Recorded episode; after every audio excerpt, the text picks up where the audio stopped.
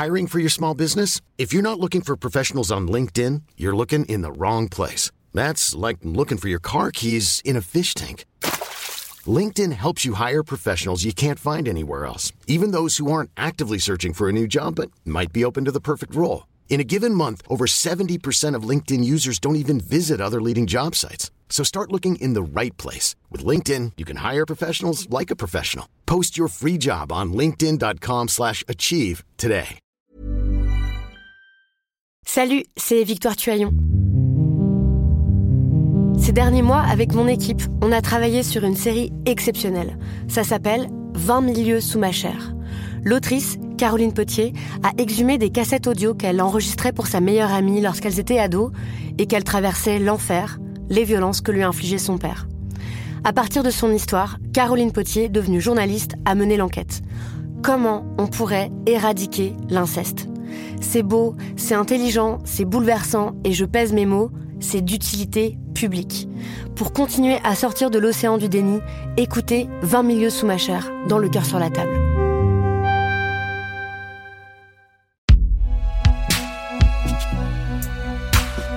Binge Audio.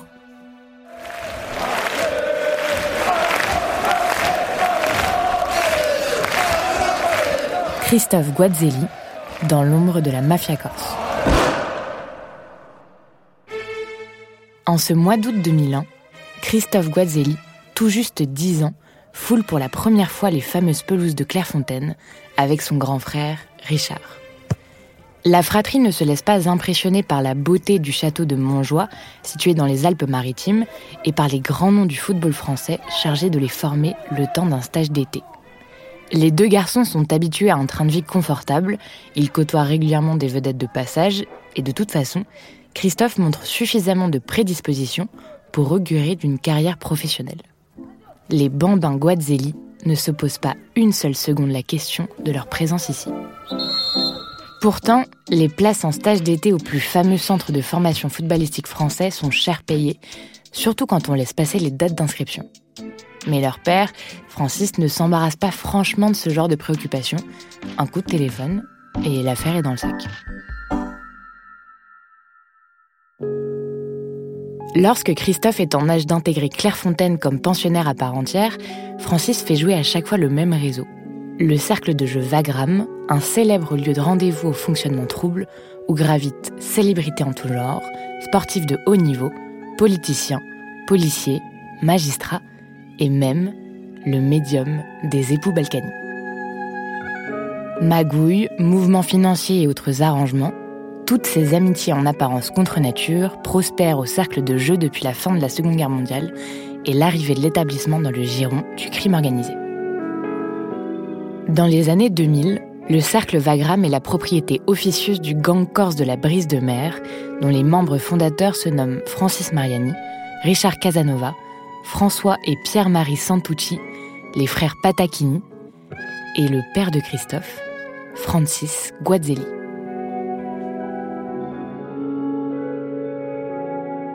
Il y a tous les ingrédients d'un bon polar. Le décor d'abord, le cercle Vagram à côté des Champs-Élysées. 28 tables de jeu réparties sur trois étages. Et puis il y a le casting aux accents corse, des proches du clan de la brise de mer ou encore deux acteurs de la série télévisée Mafiosa. La brise de mer, c'est le nom d'un bar du vieux port de Bastia, aujourd'hui disparu. Un établissement qui ne paye vraiment pas de mine, avec une arrière-salle où des amis d'enfance se retrouvent pour jouer aux cartes.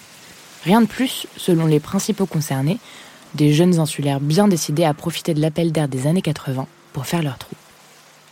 À cette époque, la police corse concentre l'essentiel de son attention sur les mouvances indépendantistes en plein boom, et les médias continentaux n'ont Dieu que pour les méfaits du gang des postiches. Le 30 septembre 81, à Paris, ils inventaient une nouvelle forme de casse. Attaquer deux jours et en commando les agences bancaires. Mais ce qui a surtout fait leur célébrité, ce sont bien sûr leurs postiches qu'ils utilisaient à chaque hold-up. Le casse était devenu pour eux une véritable industrie. Plus de 3500 coffres percés en deux ans et demi. Ceux qui laissent le champ libre à la brise de mer pour prendre ses marques tranquillement.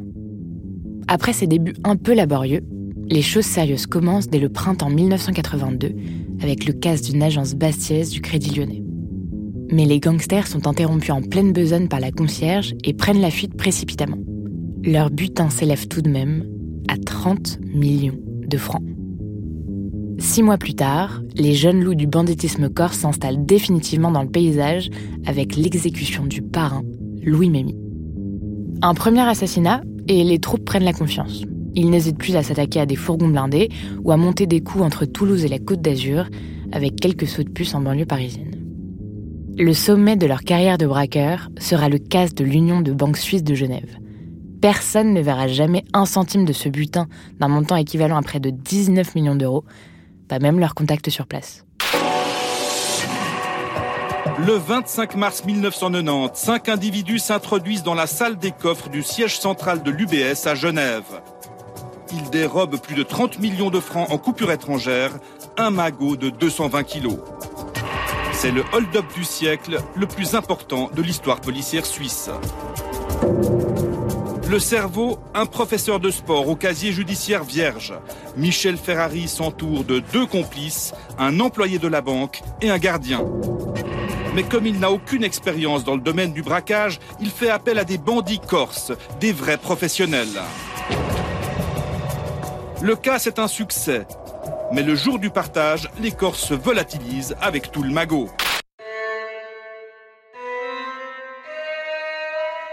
La brise de mer a pour devise vivre et s'enrichir au pays. L'organisation a tout d'une mafia, si ce n'est son absence de fonctionnement hiérarchique. Elle regroupe une dizaine de familles dont les intérêts convergent et où tous les talents sont mis à contribution.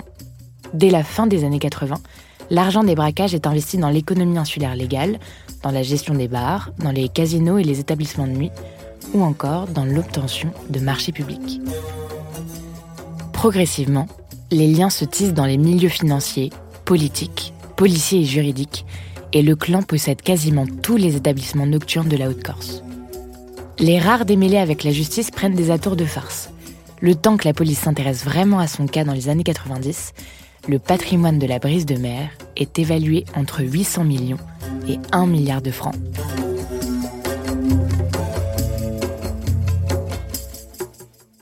À la fin des années 80, Violette Lazare dans Programme B les mouvements nationalistes vont émerger, vont être de plus en plus violents et les autorités vont se concentrer sur cette forme de délinquance et vont passer complètement à travers euh, euh, la puissance de la brise. Ils vont pas du tout la voir grandir et une fois qu'ils vont s'en apercevoir, et on, là on est plus à la fin des années 80, début des années 90, j'ai envie de dire c'est presque trop tard. Hmm. C'est-à-dire qu'ils ont gagné énormément d'argent et que cet argent a été investi dans de l'économie légale, ce qui leur donne une, un soutien aussi un petit peu forcé évidemment, hein, mais au sein de la population qui est énorme. Donc ils vont devenir en fait imprenables. Dans les années 2000, dans la famille Guazelli, le père de Christophe, Francis, raccroche les gants et vide ses rentes. Sa priorité désormais, c'est d'assurer à ses fils un avenir digne de ce nom, avec une nette préférence pour l'aspirant footballeur. Il faut dire que les efforts de Christophe à Clairefontaine sont payants. Après un bref passage à Châteauroux, il est recruté au FC Nantes dans l'équipe des moins de 19 ans. Francis lui paye un appartement confortable sur place, lui offre l'équipement dernier cri, et son fils honore la confiance de son paternel, qu'il adore. Il s'entraîne dur pour compenser ses faiblesses et le rendre fier. En Corse, l'hégémonie de la brise de mer a survécu à pas mal de concurrents. Mais l'institution de l'ombre s'apprête à s'effondrer de l'intérieur. Francis Mariani, un des leaders de la brise de mer et accessoirement sanguin notoire, n'a plus de retour de ses derniers investissements sur le continent africain. Il décide de se venger de celui qui l'a mis sur cette voie de garage, Jean-Luc Germani. C'est finalement son beau-frère, Richard Casanova, qui succombera sous les balles et l'engrenage des exécutions se met en place. Les fondateurs de la brise de mer se planquent, restent à l'abri des regards. Parano au dernier degré, Francis Mariani meurt néanmoins dans une mystérieuse explosion. Et ce n'est que le début.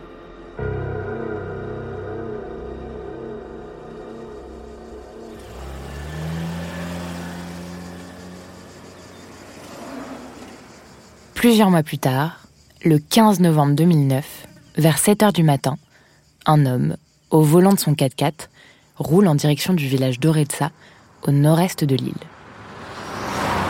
Comme tous les dimanches, il a prévu d'aller chasser. Le véhicule est immatriculé au nom d'un certain Philippe Navarra. Il roule, roule, sillonne les routes corses, mais soudain, au détour d'un virage, le conducteur est touché mortellement par les balles de deux tireurs. La voiture finit dans le ravin et tombe à une vingtaine de mètres en contrebas de la route. Pensant qu'il s'agissait d'un simple accident de la circulation, comme il est assez courant dans ces routes sinueuses, des riverains préviennent les secours une équipe du SAMU de Haute-Corse, les sapeurs-pompiers des centres de Luciana et de la Porta, ainsi que l'hélicoptère de la sécurité civile, arrivent en catastrophe. Les enquêteurs, après autopsie, recensent au total 26 impacts. Le lendemain, le procureur déclare La victime était visiblement attendue. Mais surtout, ce que l'autopsie révèle, c'est que le corps n'est pas du tout celui de Philippe Navarra, mais de Francis Guazzelli, le père de Christophe.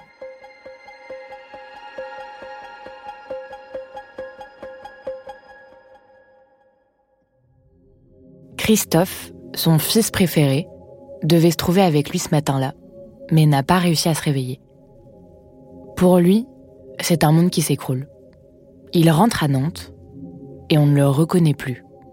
Il ne s'intéresse plus à son sport, a de plus en plus de mal avec l'autorité de ses entraîneurs, et à force d'absentéisme, il se fait virer du club. Mais qu'importe, cette vie est derrière lui. Une seule chose l'obsède à présent, venger son père.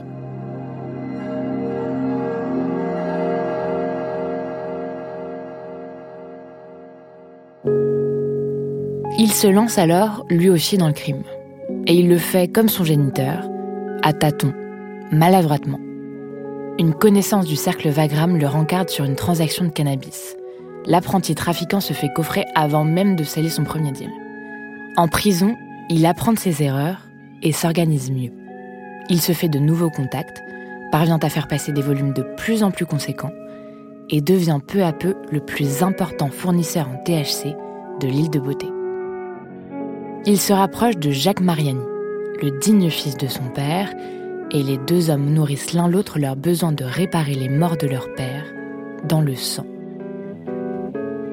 Les autorités surveillent de près l'ascension du fils Guazzelli dans l'illégalité. Mais Christophe semble plutôt tranquille. Il mène désormais la grande vie, dépense sans compter lors de ses virées parisiennes. Petit à petit, l'ex-footballeur prodige fait son trou dans le panier de crabes mafieux et échappe aux autorités. Il donne le change aux innombrables policiers qu'ils prennent en filature. À croire que la brise de mer semble avoir trouvé son héritier tout désigné. Pendant huit longues années, Christophe se donne absolument tous les moyens pour accomplir son réel dessein, quitte à commettre l'erreur fatale. Juste avant que leur vendetta ne se mette en marche, le gang est placé sous surveillance accrue, leur véhicule balisé. Antoine Quilicini, dit Tony Le Boucher, et Jean-Luc Codaccioni, officiellement responsable d'un PMU au Gabon, sont soupçonnés d'avoir fait partie du commando responsable de la mort de Francis Guazzelli. Ses proches de Jean-Luc Germani ont été condamnés pour association de malfaiteurs dans l'affaire de l'assassinat de Jean-Claude Colonna, un parrain de Corse du Sud. Le 5 décembre 2017, Quilicini a déjà purgé sa peine. Jean-Luc Codaccioni a profité d'une permission pour aller voir sa nièce, la chanteuse Jennifer, sur Paris. Tony l'attend à l'aéroport de Bastia Poretta pour le ramener au pénitencier de Borgo, institution carcérale connue pour son incroyable souplesse avec les détenus du cru. Grâce à une gardienne de prison un peu trop fascinée par le milieu corse, à qui on a promis 100 000 euros pour le tuyau, une équipe obtient l'heure et le lieu d'arrivée de Codaccioni, la présence de Tony le Boucher étant un bonus non négligeable. Les deux complices de Germanie marchent vers la sortie. La gardienne saute au cou de Codaccioni et l'embrasse pour l'identifier. Un individu caché derrière un masque de latex surgit, arme automatique en main, et tire en rafale. Colicini et Codaccioni sont abattus froidement, sommairement, devant des dizaines de témoins. Le tireur quitte les lieux en toute sérénité. Colicini meurt sur le coup, Codaccioni une semaine plus tard, à l'hôpital. C'est une scène de cauchemar qu'ont vécu ce midi des dizaines de voyageurs à l'aéroport de Poré. Vers 11h30, des coups de feu éclatent. Entre les taxis et le parking, un homme s'effondre, mort. À ses côtés, un autre est grièvement blessé. Pris en charge par les secours, il est toujours en réanimation à l'hôpital de Bastia. Une troisième personne a été blessée. Un homme a pris une balle dans la jambe. Ses jours ne sont pas en danger. Selon les premiers éléments de l'enquête, il ne serait pas lié à l'affaire. Christophe et Richard Guazzelli leurs amis Christophe Andréani et Jacques Mariani sont cueillis une semaine plus tard par les forces de police pour répondre de leur implication présumée dans le trafic de cannabis entre l'Espagne et la Corse. Les enquêteurs mettent la main sur des téléphones au système de cryptage réputé inviolable. La fine fleur des spécialistes de l'Institut criminel de la gendarmerie finira néanmoins par en venir à bout au terme de plusieurs mois de travail acharné. Et là, près de 3000 messages échangés durant cette courte semaine de cavale raconte une histoire à laquelle les autorités ne s'attendent pas.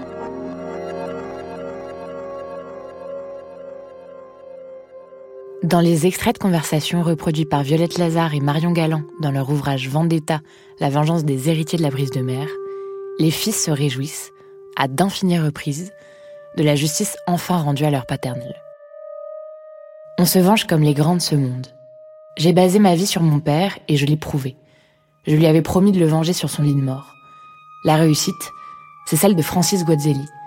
Car s'il a laissé des frères et des sœurs en carton, il a fabriqué des enfants en béton.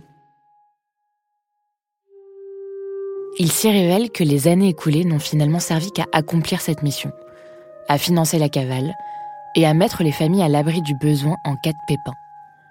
Dans les tout derniers messages, le ton bascule néanmoins vers l'amertume. Et malgré tout, je souffre. Et je souffrirai toute ma vie. Car je n'ai pas retrouvé mon père dans leur flaque de sang. J'ai bien compris que je l'ai perdu à tout jamais. Je ne serai jamais quitte.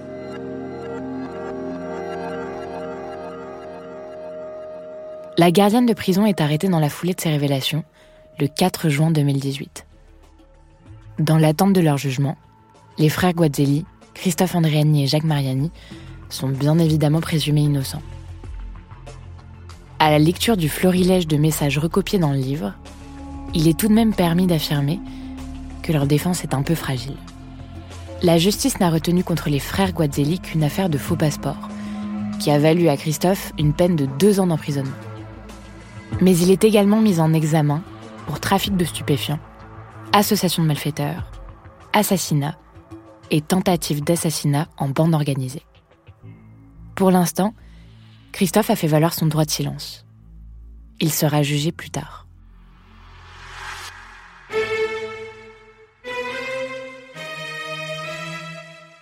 À force d'intimidation de jurés, de rétractation de témoins et de disparition de preuves, les membres fondateurs de la brise de mer ont bien souvent échappé à de peines lourdes auxquelles leur pédigré les promettait. Mais les temps ont changé, et les dossiers s'avèrent bien plus fournis. Il paraît même qu'au centre pénitentiaire de Borgo, l'ambiance est moins détendue qu'à la belle époque. Mais si l'histoire de la brise de mer enseigne une chose, c'est bien que personne n'est à l'abri d'un coup d'éclat. Jean-Luc Germani, lui, est sorti de prison en mai 2021, après avoir purgé ses six ans pour association de malfaiteurs en relation avec l'assassinat de Jean-Luc Colonna. Il a tenté de faire interdire le livre de Violette Lazare et Marion Galland, dans lequel sont reproduits des extraits d'enregistrements effectués dans sa cellule, que son avocat qualifie d'atteinte à sa vie privée. La justice ne lui a pas donné raison. Le livre a bien pu sortir, et ses lecteurs ont pu constater que Germanie n'avait pas vraiment perdu la main sur les affaires et restait prodigieusement alerte sur les multiples façons de les mener. Quant à Christophe, aujourd'hui, regrette-t-il ses choix? Lui qui aurait dû avoir une vie tournée autour du ballon rond. Dans ce milieu, est-il possible de regretter? C'est comme si la force de la vengeance, comme il l'avait écrit dans un de ses textos, était plus forte que tout. On n'échappe pas au monde criminel. Soit on fuit, soit on tue, soit on meurt. Christophe a choisi. Face à un enquêteur, il a déclaré ⁇ Faites ce que vous avez à faire. Moi, j'ai fait ce que je devais faire.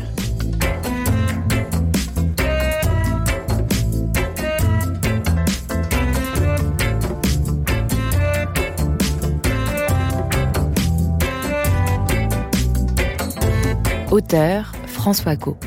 Réécriture et narratrice Juliette Livartowski. Prise de son Quentin Bresson. Réalisation Alexandre Ferreira. Recherchiste Cyrine Azouaoui. Productrice Lorraine Bess.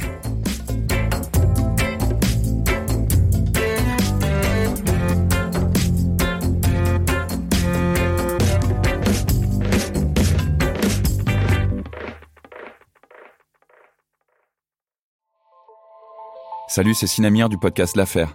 En 2016, je suis monté sur un bateau de sauvetage en Méditerranée et ce que j'y ai vu n'a pas changé. En tout, depuis 10 ans, on compte même près de 30 000 morts sur cette mer. Alors dans le naufrage, notre nouvelle enquête, j'ai voulu raconter un cas concret. Comment 130 personnes sont mortes en 2021 à la frontière de l'Europe, malgré des dizaines d'appels de détresse. Qui n'a pas pu les sauver et pourquoi? Qui étaient ces disparus? Et surtout, comment on en est arrivé à ne plus parler de 130 personnes qui meurent le même jour sur un bateau au milieu de la Méditerranée? Le naufrage, c'est la nouvelle série du podcast L'affaire de Paradiso Média. Une enquête que vous pouvez retrouver gratuitement chaque semaine à partir du 27 mars 2024 sur toutes les applications de podcast.